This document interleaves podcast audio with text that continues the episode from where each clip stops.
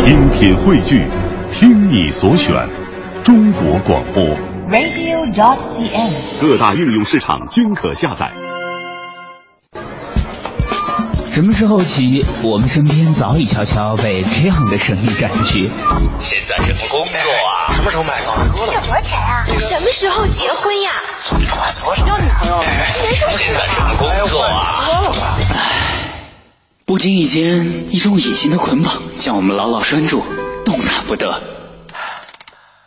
当我们面临毕业，面对社会，初次来到不熟悉的城市迷茫时，是否还记得小时候心中那无数个天马行空、美丽无比的梦想？我要当艺术家，我要当音乐家，建筑家，我要我要当科学家。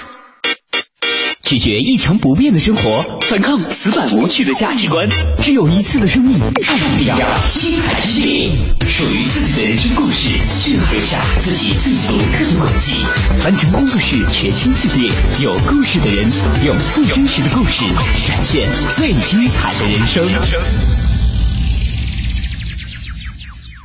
完成工作室全新人物访谈系列，有故事的人，节目主持人张远远。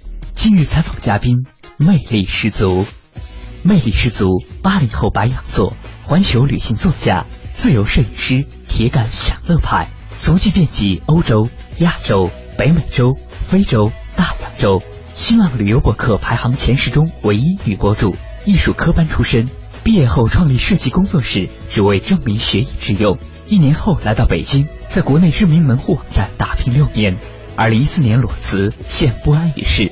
带着相机去旅行，听从内心的声音是唯一的原则和信仰。这个世界上的职业有无数种，在许多人眼中，广播主持人已经是一个很好玩的职业了。我其实也很庆幸自己所从事的工作，让我每天都能有不一样的事情去发现和探索。但说实话，也正是因为这份职业，让我总是能见到更多更好玩的人，让我内心无比的向往和萌动。就比如我今天的这位嘉宾，新浪著名旅游博客女博主魅力十足和她的生活方式。简单来说，她的生活是什么呢？嗯，大概就是玩儿。玩儿的时候写东西，玩儿的时候照照相，玩儿的时候挑酒店，这些就成为了她的生活。好吧，我想如果现在你和我的心情一样，想知道她究竟是怎么实现的，能一路玩的这么开心，对吗？那不妨和我一起听听这个属于他的故事吧。不过听之前，我建议你不要抱太梦幻的设想，因为这份美妙和梦幻的生活，对于这个白羊座的妹子来说，其实并不算什么。用她的话来讲，就是想干就去干呗，有什么大不了的呢？呃，其实最开始认识你，我觉得你的工作好像是应该百分之九十以上的人会很羡慕的，因为我发现你的朋友圈里面每天就是到各种地方去玩，然后呢体验各种假期，所以你的工作算是如果让大家第一时间理解的话，会是那种现在很流行说的什么旅行体验师或者旅行规划师吗？我觉得不算体验师吧，我也没有刻意去规划旅行路线，只是因为走的多了，可能会有一些朋友，包括像网友可能会问，就是我要去某某某地方，有没有什么建议？嗯、对对对，其实我觉得很多名头是大家给冠上去的，但是我个人觉得还是应该算旅行作家，因为去年也是出了一本书嘛，而且现在主要还是旅行摄影，照片也是在图片库里面在卖，嗯，所以说我觉得应该还是旅行作家和旅行摄影师吧。嗯、那如果说起这条路来的话呢，我想即使是。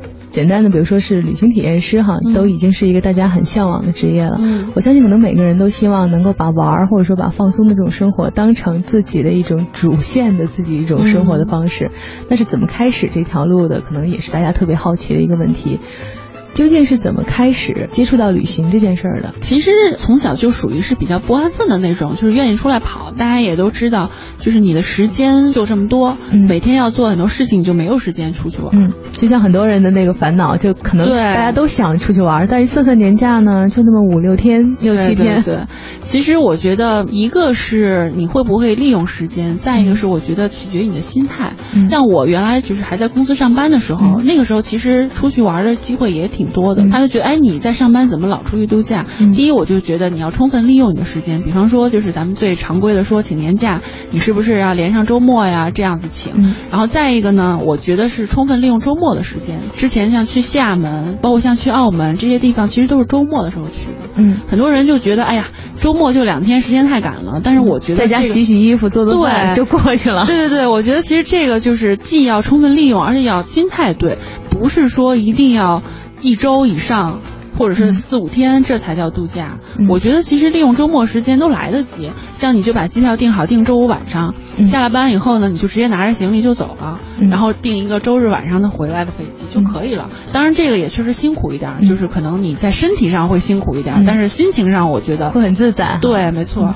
其实像你说的这种方式，我想可能正好跟大家现在想的这种旅行作家或者大家会想的那种会旅行的人的生活方式，我们幻想当中的可能是另一种。嗯，前几年开始特别流行的话就是人一定要来一场说走就走的旅行哈，好像给大家感觉就是说走就走的旅行和你们这些永远在路上的人呢，应该是背上包以后就世界那么大，我想去看看，然后直接就 半个月一个月出去玩了，然后扎到哪个山沟里或者扎到哪个风景如画的一个地方就不回来了，但是。可能没想到的是，真正使你们迈出那第一步的，可能就是每个人都能做到的。周末出去玩玩，对对，其实没有那么难，我觉得。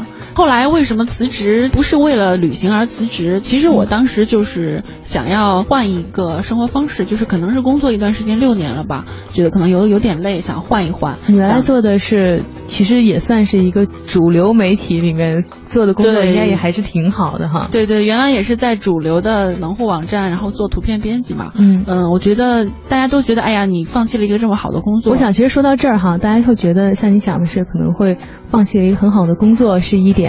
可能很多人到这儿想，哎，好像我也可以，因为听着是 主流一个媒体网站的，然后做图片编辑，似乎这个工作并不像我们说到什么机械师啊，或者什么，就给人感觉距离很远哈。似乎开始的时候大家都能够上，那让接下来听听这差距是从哪儿出来的。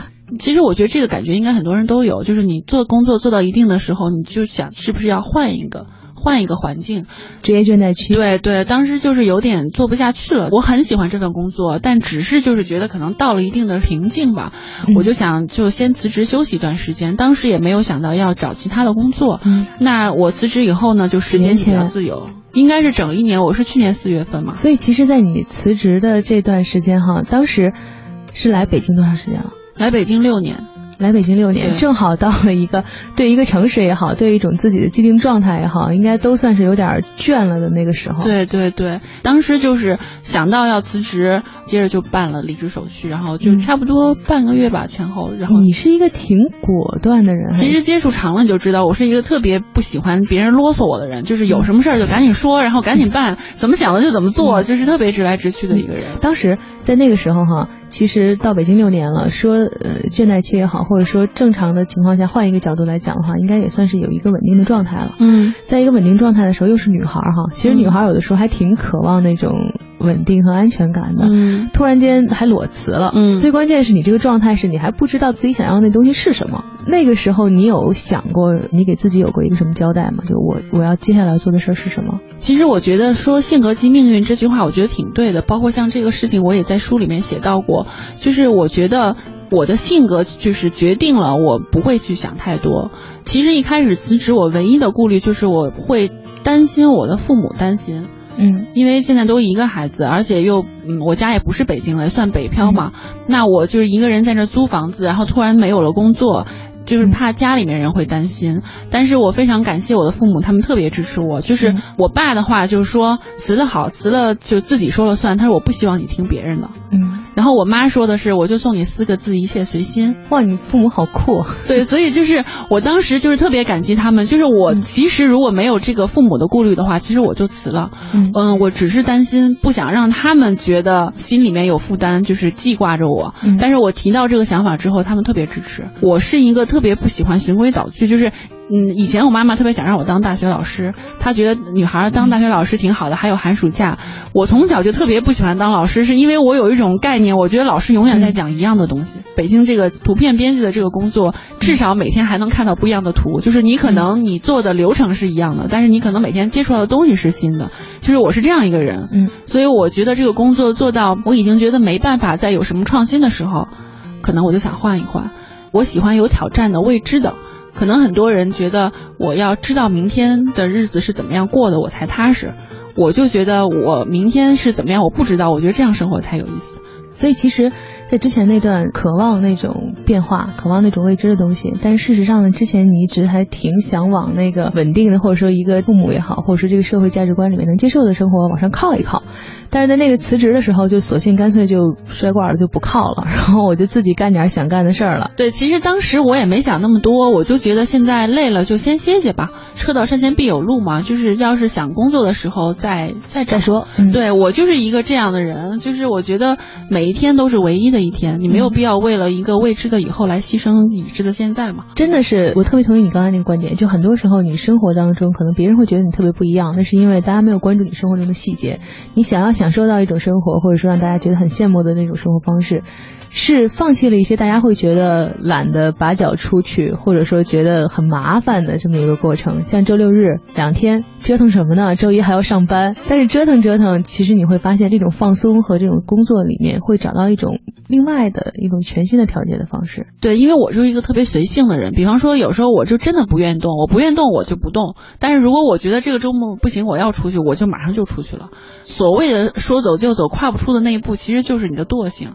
你就总觉得，哎，下一周吧，下一次吧，就这种话，其实说起来容易，因为很多人也问过我，我其实真的就是这样。他们说你能不能给点更具体？我说没有具体的，我说真的就是，你就想到了就去做嘛，你不要想太多。所以很多时候我们，比如说问身边一些你很羡慕他生活方式的人哈，我们总觉得好像对方没跟我们说实话，就好像说的是那种特别套话的样子。但是真的就是这样，对，真的真的就是你抬脚就去干了。对，就是尤其是你说你去个厦门。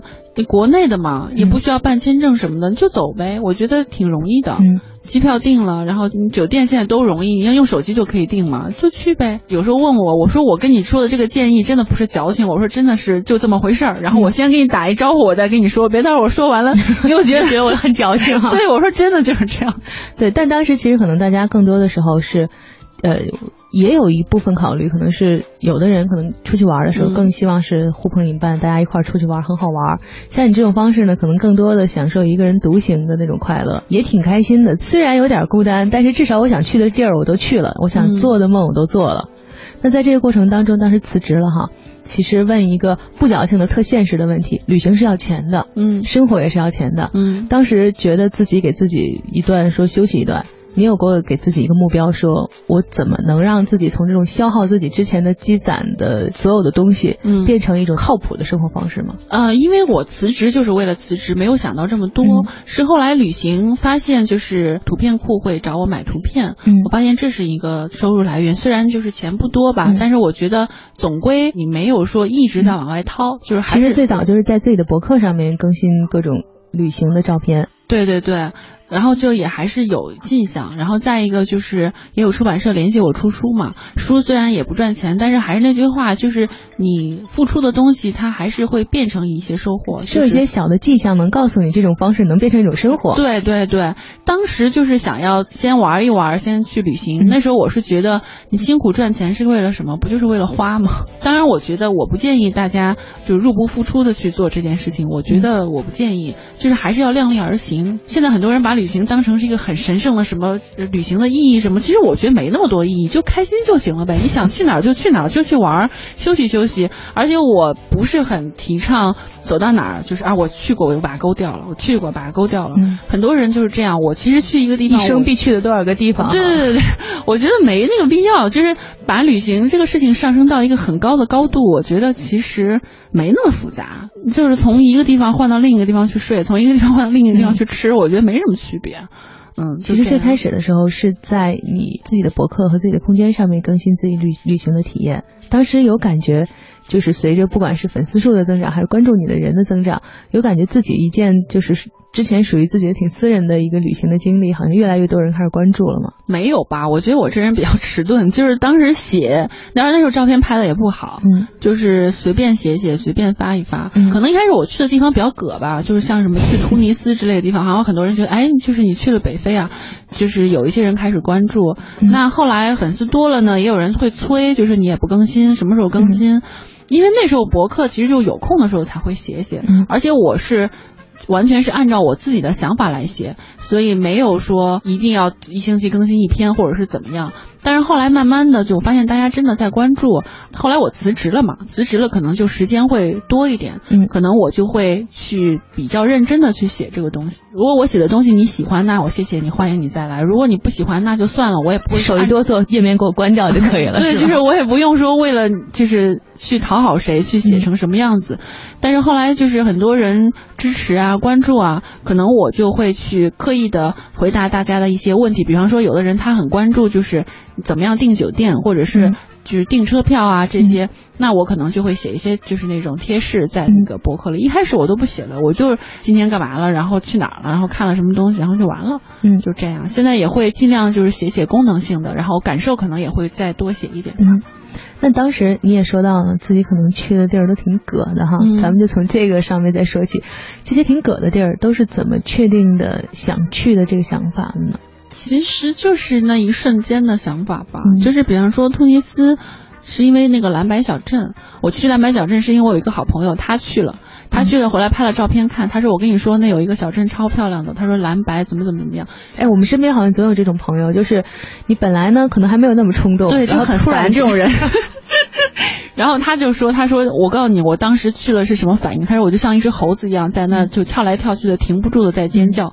他这个话特别的有场景感，对，很触动我。就是我想，哎呀，好好，我好想学。那时候我还在上班，我记得是二零零九年的时候，嗯我就是因为他的那几张照片和他那一句话，我就很想去，像猴子一样蹦来蹦去。对，然后我就去了，然后我还写在书里，我说我去了以后，终于体会到什么叫像猴子一样蹦来蹦去，一直在尖叫，因为我也是这样，去了就变这样。嗯，其实去突尼斯就是因为蓝白小镇，就是因为他的一句话吧。我相信生活中都会有这种时刻或者这种冲动，看了一个电影，听了首歌，然后看了一张照片，或者说看了一篇游记，然后都会想，哎，我一定要去什么什么什么地方。然后这个念头过了五分钟之后就被 Word 文档啊，啊然后各种什么 PPT 展示文件就淹没了。可能过一个月的时候，你就想的是，哦，算了吧，嗯又有一个新的地方覆盖了，可能这个梦想就过去了。嗯，但是对于你来说，其实恰好是那段时间有了一个足够的精力、空间、时间去完成这件事儿。好像没那么复杂哎，好像就是他说了我就记得了，然后正好就是工作了有一年，攒了一些年假吧，嗯，我就想去哪儿，我想那就去那儿呗，就这样。在这个过程当中，其实最开始像你说的，朋友先去一个地方，然后跟你说，嗯这地儿挺好玩的，然后有一天去了，嗯，才像是我们正常理解上的一个普通人一个生活方式。什么时候开始你觉得自己好像脱离出来这个圈子，开始变成了一个像你说的现在的给自己的定义是旅行作家，或者一个嗯一直在路上的人？好像应该就是越走越多吧。其实旅行作家也不是说我自己认为我自己是，也是因为我现在做的确实就是旅行，然后写书，然后拍照片嘛。就是我去完了就完了，然后就嗯攒年假还要攒一段时间嘛。嗯那我就先干活呗。哎，哪天可能又突然有一个心动的，可能看到了，我想哦，那下次就去这个吧。嗯就是这样，所以我一直都是去的，就是没有什么规律，去的有那种特别葛的，然后也有也有特别大众的地方。其实想到了就去，这是一个循序渐进的过程。你让我现在说是从什么时候开始的，是怎么开始的，我也没有一个很明确的就是起点。大家关注了，发现你去的地方多，就会有人来问你，问你的这个建议啊，有没有什么贴士可以推荐啊这些。如果硬要说一个起点的话，我觉得应该就是辞职以后吧，因为辞职以后我是在集中精力只做这一件事情了。嗯就不像一开始就是旅行只是我的消遣，嗯辞职之后呢，旅行就变成我的一种放松的方式，后来慢慢才变成就是职业，嗯，是这样。就是我不是一个为了辞职去旅行，这个我要先解释，因为很多人就觉得你是不是为了旅行才辞掉工作嘛？特文艺的一种想法。对，我说不是，我说我是一个特别不文艺的人，我就是辞职就是累了，然后辞职完了找点事儿干，溜溜达达的，哎，一不小心就这样了。一不小心把自己之前所有爱玩的，然后喜欢玩的那部分，就玩出了点东西出来。嗯，对，你刚才说自己第一本书，嗯然后其实，在旅行的这个过程当中，最近几年一直特别流行的一个词就穷游哈，嗯大家好像把这种穷游，但是你在形容旅行的时候，你说的是奢想旅行。其实我之前看过网上也有大家在讨论这个问题，就穷游到底穷的是哪一个部分？嗯你在整个规划自己旅行的过程当中，从最开始自己出去玩到现在。对这个概念有什么不同的理解吗？穷游现在有很多种解释，但是一开始的理解就是花少的钱走更多的地儿嘛。我从来没有想过用这种方式去旅行，因为我觉得我还是一个喜欢舒适和安逸的人。嗯，就是我出去，我不想把自己搞得比上班还累。但是这个要解释的是，有的人他是爱好于吃苦耐劳和挑战自我，把这当成一种挑战方式。对，我觉得如果是这样的话，那就无可厚非，你只要喜欢就好。但是我是不喜欢这样，嗯、所以呢，我就可能出去我都会住比较舒服的酒店。就是在我看来，我觉得住是第一的。嗯，我觉得你出去玩很辛苦，一定要睡好觉，一定要洗个热水澡，我觉得这个是重要的。嗯，再一个呢，因为我喜欢待着，所以我得有一个能让我待得住的地儿。嗯，那那就是酒店呗。所以我可能比较多的钱是花在住上面。嗯、我那本书叫《奢想慢行》嘛，嗯、很多人觉得是奢是奢侈的意思，其实我这个奢是难得的意思，就是慢行呢，也是希望大家能在。很快节奏的工作中找一个时间慢下来，嗯，那我觉得你能在这样的节奏生活中找一个时间让自己什么都不干慢下来，我觉得这是一件很奢侈的事情，我是这么理解的。嗯，就像你其实开始旅行的这个目的，也没想说成为旅行作家，也没想说把这作为职业，甚至好像什么都没想，这个能成为自己将来的一个方向都没想过。对，没想过，所以我就是一个特别大条的人，就是走到哪儿算哪儿吧，嗯，就这样。我相信可能很多人在开始自己的旅行策划的时候，包括现在很多会倾向于，比如说找旅行规划师，嗯，都是因为可能对当地的各种事情，包括一些具体的信息不了解。你在开始自己的旅行的时候，其实最一开始都是自己，像你说的，从比较近的距离，周末可能就动身去了。嗯，在这个过程里面，你是怎么获取这个信息，一步一步的从自己出去玩的一个人，变成了一个大家可能会咨询你小贴士的这么一个旅行专家的？哎呀，其实我觉得大家咨询我这个事情，我觉得挺那个的，因为挺意外的。比方说我去厦门，我就去了再说，我都没想到自己要不要去鼓浪屿，我就想着明天我要能起来我就去，起不来就不去了。就是我是这么一个人，特任性。对，所以就是。我就是想去，能够睡到自然醒，就能舒服，别早上有有人敲门送快递就行了。所以你不是那种攻略流哈？对，我不是攻略流，所以我就像说的，我可能是为了有些人他要了解更多的资讯，我是有一种心里过意不去。我觉得我总是什么都不写，是不是有点对不起大家？那可能我就会写一点我自己就是是怎么去的，怎么一些贴士。平时我是不写的，我觉得我去了就是心情嘛，我觉得心情比较重要。嗯、那所以大家问我让我规划，我觉得其实这个东西要求职业性是很高的，就比方技术含量是要求很大的。对，就是每个人不一样。比方说咱俩人都不一样。嗯、比方说我在意的是 A 点，你在意的是 B 点。嗯，那一让一个在意 A 点的人去给你规划 B 点，那我就觉得可能对于我来说就有点强人所难。嗯，我就要先去做功课，对吧？嗯，那可能除了像你这样的 B 点的人，还有 C 点、D 点很多，对吧？那我就想着这就真的变成一个有技术含量的工作。我觉得我只能提供我的建议和我的想法，就告诉大家我是怎么去玩的。对，我是怎么玩的，你可以试试。如果你觉得这个方式不错，你喜欢，你可以去尝试，对吧？如果你不喜欢，你就可以去找你喜欢的方式。我在书里面也写到，我说我希望大家能够慢下来，不要太着急。这也是针对喜欢这样的人来说比方说，我就是喜欢攀登，我就是喜欢挑战背包游，我就是喜欢扎帐篷那种，那是另外一种，就是那就是我推荐的这种什么都不做。待着的这种方式就不适合你，就是没有对错，没有好坏，我觉得适合自己就是好的。所以其实大家与其关注说各种小贴士啊，各种去了以后应该吃什么玩什么，嗯、不如去关注你背后的，不管是写书还是你旅行背后的那个启发的那个点，就是做点自己真正想做的事儿。当然，我觉得这个也是没有办法，是因为咱们中国人假期比较少，又比较集中，那大家都出去，比方说你去到一个景点人特多，然后我就希望在最短的时间内能够吃到好好吃的东西，能够看到我想看的，嗯、那你就没有办法，肯定是要先提前做功课。比方说你去鼓浪屿那么多小店。你去哪家比较好？就是最简单的例子就是这样。我觉得这些愿意做攻略的人也都很正确，因为这样你才能够节省时间，才能够提高效率。那可能我呢，就是喜欢一些未知的感动吧，就是可能我去了，我什么都不知道，我我也不做攻略，我也不考虑我一定要去哪儿，就是走到哪儿算哪儿，可能就能有一些在网上攻略上查不到的一些感受吧。这是我可能比较在意的是这个。所以其实有的时候回想起来，最好玩的地方可能也在这儿，就是嗯，你可可以按照一种完全没有想象到的方式去认识一个地方，或者去重新定义自己的生活。就包括其实我们今天说的是爱旅行和旅行出去快乐的事儿哈。但如果说你真的是一个挺喜欢在家待着的，然后挺喜欢宅在家里晒晒太阳的人哈，也没必要因为最近几年大家就都说你一定要出去走走这种方式，你就变得一定要出去了。其实奢想慢行这个过程里面也包含一部分就是做你想做的事儿，对那个节奏其实是你自己掌握的。对，我觉得就是自己说了算，这才是最奢侈的事情。不是有句话怎么说的？就是不是你想做什么就做什么是最最难得，是想不做什么想不做什么就不做什么，这个是最难得的。所以就像我特别感谢我爸爸妈妈他们给我的这个支持，我也挺意外的。就是我我妈妈是一直鼓励我，就是你听从你自己的想法，就是包括像一些决定，她不会替我做决定的。她说我只会给你建议，她说最后决定你自己决定。她说因为你要学着负责任，你自己。深思熟虑考虑了一件事情，你再去做决定。嗯，不要就是别人随便啊，你说这事我怎么办？你这样吧，行，那就这样吧。他说这种太草率了，不好。但是我爸爸能说那种话，就是他说我希望你听自己的，不要听别人的。嗯，这个我还是挺意外的，因为我跟我爸爸其实之前沟通也不多。嗯，还是跟妈妈比较亲近嘛。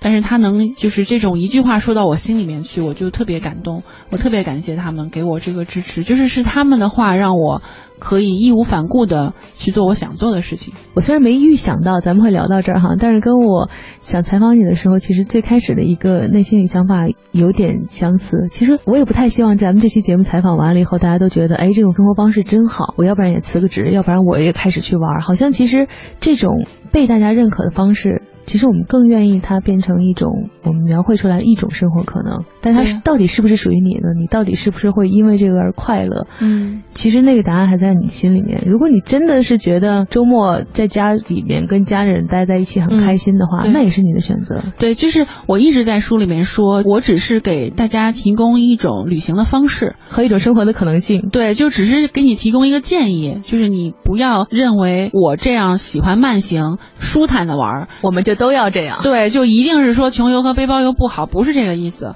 我就觉得适合你的才是好的。比方说像我，我就不喜欢住在乡下。很多人就是喜欢去乡下玩，然后自己种菜什么的，我就不喜欢。我觉得这样我没安全感。我必须要在一个有高科技围绕的地方，我才有安全感。我觉得我要随时找到便利店，能够随时上网，我是喜欢这样的。那你说哪个对哪个错？没有对错。对吧？所以我就是想跟大家说，千万不要，哎呀，就是大家都辞职旅行，那我也辞职旅行吧。我觉得其实如果那个方式不是你认可的方式的话，你会发现越做心里越空的。就是对辞职了以后走到哪儿，你发现世界上可能你走到了一个十万八千里远的地方，你会发现那儿有一批人跟你有着同样的烦恼，他们还想走到你曾经的地方去。就是千万不要跟风，我觉得跟风是一件特别可怕的事情，也是因为人们没有安全感和没有自信的一种表现。就是哎呀，我。实在是不知道该怎么选择，哎，看看别人怎么选择，我就那样挺酷的哈。对，我觉得不好。所以其实，在这个整个的过程里面，也是一个不断确定自己究竟想要什么样的生活和自己内心那个觉得最好玩的东西是什么的这个过程。像你刚才说的，最开始的时候旅行拍的照片可能也不是很专业，然后自己发上去就是为了玩玩。慢慢的是自己在旅行过程中越拍越多，找到了那个技术的方向吗？还是什么？慢慢的，现在开始越来越多人也开始买你的图片了。其实我觉得就是还是实话实说啊，就一个是多拍，再一个呢，因为我原来是学美术的，嗯，我觉得可能有一点帮助吧，就是。从构图啊，然后从光线啊，就是可能会比就是没有学过美术的人更敏感一点。我觉得有可能是，当然有的人他就是很有天赋，他就天分很好，嗯，那当然也是有另外一种可能吧。我觉得可能就是我拍的多，嗯，再一个就是可能有一点就是审美的基础吧，嗯，就可能也算成自己的一个意外的一个小礼物。对我没以为，因为我从来没学过，我也从来没有去研究过，就是相机一定要怎么用，在什么数值下怎么怎么样，要怎么着。你好像是一挺随性的。人平时看你生活拿手机拍了也拍的挺好，对，就是我从来没有刻意的一定要这个事儿必须得怎么样做，所以就是很多事情都是误打误撞碰的。你的生活哈，包括你选择旅行，然后包括在照相的过程，一直是在反一句我们传统的名言是什么？人无远虑，必有近忧。你一直没有远虑，但是事实上好像一步一步走下去，那个近忧也没太出现过。还是那句话吧，我觉得你怎么知道以后会怎样？其实一步一步走下去，按照你的这个方式啊，想干什么就干什么，你就走到以后了。对，我觉得是我喜欢自由，但是我不喜欢没有边界的自由。你虽然不考虑以后，但是你也不能肆意挥霍现在。嗯，你给自己那个边界当时是什么？就比方举个最简单的例子，你手里有点积蓄，现在在玩，在旅行，但是你不能大手大脚、毫无规划的去花这个钱。那这样的话。他们就会觉得，哎呀，你这钱早晚有花光的一天。比方说，我每天赚五块，但是我每天花十块。就是它是一个比较缓慢的过程，对对，而且在这个过程当中，说不定你就有什么意外的礼物，对，能够改变。说不定我可能明天我突然找到一个好工作，我就上班了，也有可能的，对吧？就是这个意思。我就觉得要自制力和理性的来做这个事儿吧，要给自己一个可以认可的范围内的安全感也好，规划也好。对，因为我觉得现在毕竟不是我一个人在这儿待着，还有父母在，你还要考虑家人的感受，所以这个应该是我目前的一个边界。吧，嗯，所以我还是会有一个大概的计划。就是我就想让钱花的慢点儿，能再撑一段时间。嗯，在这个过程当中，哈，人都说的是旅行给你带来的可能性。你刚才也说了，你不喜欢大家把旅行这件事看得太过神圣，或者它的意义变得太大。嗯，在这个过程当中，你对自己生活或对自己的未来想做什么事儿，开始有不一样的观点或者不一样的看法，那个时刻或者那印象中的那个瞬间吗？我觉得这个肯定有，但是这个呢，我也是跟身边朋友说过，我说其实就相当于工作特别累。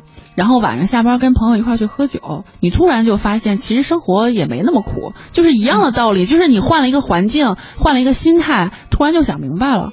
不一定非得是说我十万八千里从从北京跑到哪哪哪去，不一定，只是你在一个不一样的环境中，一个不一样的时间点，你看到了一个，比方说特别美的景色，比方说你看到了落日，或者你看到了大瀑布，或者是怎样怎样，你在那个时候突然迸发了一种想法，就是哎呀，我要怎么怎么样就好了。如果我之前不那样就好了。不是生活中也经常会有那个瞬间，你突然就觉得嗨，其实也没什么，道理上是差不多的。为什么大家老觉得好像我出去旅行一下子就变得是？释然了一下就想开了，那是因为你心情好，那是因为你心情突然变得特别好，然后可能你好多事儿就看得没那么重了。其实这个事儿解释起来特别简单，就像我说的没那么神圣，就是从一个地儿换到另一个地方去睡觉去吃饭。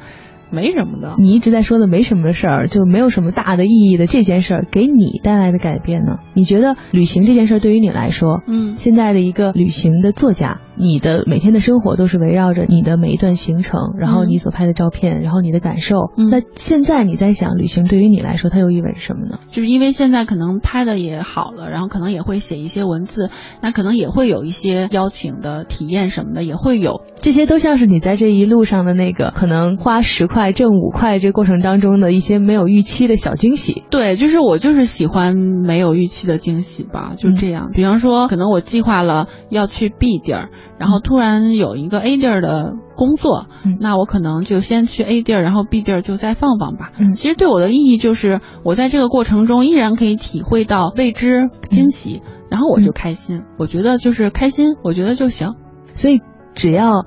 在你的这个对未来的设想里面，哈，其实旅行是那个你想一直坚持下去的事儿，还是说他是想目前你？去实现那个让生活永远充满不一样的那个阶段的事儿，将来有一天你可能就不旅行了。我觉得都不好说，因为人都是会变的。就是你现阶段在意的事情，跟你十年以后在意的事情可能不一样。比方说，我十年以前可能我就在意那个男孩到底喜不喜欢我，他到底能不能约我出去，可能我就在意这个。但是我现在就完全在意的点就不是这个了。那我觉得现在应该就是像你刚刚说的，就是他能够让我实现我现阶段的对生活的。这个要求，那以后也许我可能就找到更好玩的事儿了。对，可能我就只写书了也说不定。可能我以后不拍风景了，可能我会拍人像，嗯，也不一定。但生活其实最美好的地方就在于，所有的不一定，在明天可能都会变成你未来发展的那个确定。对啊，因为你每天过着千篇一律的生活，你五年之后是怎么样？十年之后，你现在就能够一眼看穿。有人喜欢，有人觉得这样特别有安全感，但是我觉得就没有盼头了。就是完全按照你的计划走的话，可能从我的性格来讲，嗯，我觉得没有挑战，嗯，我还是希望能有一点困难，有一点阻碍，然后你去努力的想办法解决它，我觉得比较有趣吧。在魅力十足新书的序言里，他这样写道：“一本书最容易的貌似是序言，其实最难的也是，尤其我写的、推崇的，相对而言并非大众方向。”既希望充分表达内心，又不想被误解成说教式的口号，那就想写到哪儿就写到哪儿吧。我都有勇气挑战冷门了，看客们的宽容度也总会高一些吧。数不清的人问过我，到底为什么对酒店如此钟情？哪怕身处所居城市，也兴致勃勃拖着箱子去住酒店。我乐此不疲的解释过无数次，在家只是宅着，在酒店才像度假嘛。用来休息的时间总是不够的，这就是生活的现实。所以没条件也要创造条件。向往的酒店清单似乎永远没有尽头。先从近的开始，充分利用零碎时间，节日、纪念日、周末都是我的借口。千篇一律的商务连锁酒店通通不算。咱们中国人也许是假期少又比较集中的缘故，旅行时最喜欢短时间多安排事儿，否则就亏了，不值。几点起床？几点参加项目？几点吃饭？几点拍照片？哎呀，我如何睡到自然醒呢？什么时候喝茶晒太阳呢？什么时候泡澡发呆呢？常听人抱怨，旅行度假比上班还累。咱们其实就不用深究旅行的意义了。什么开拓视野、寻找人生，再不旅行就老了。对于朝九晚五、过劳缺觉、拖家带口的上班族来说，旅行还不是为了调剂和放松？结果弄得比平时还疲惫的话，是不是有点本末倒置呢？何况走马观花又能记住多少呢？在马尔代夫，常能见到拿着一本书在沙滩上晒一下午的欧美客人；在日本酒店或者温泉旅馆中，最常见到的是本地人。也许只是利用短暂一晚泡个温泉。生活把我们逼得太近，慢节奏是最大的任性与挥霍。世界有时就是你所看到的那样，生命就是你所经历的所有。感谢您收听今天的节目，欢迎您明天同一时间继续收听凡尘工作室更多精彩内容。凡尘工作室全新人物访谈系列，有故事的人，总策划王小晨，执行策划张云远，制作人袁杰。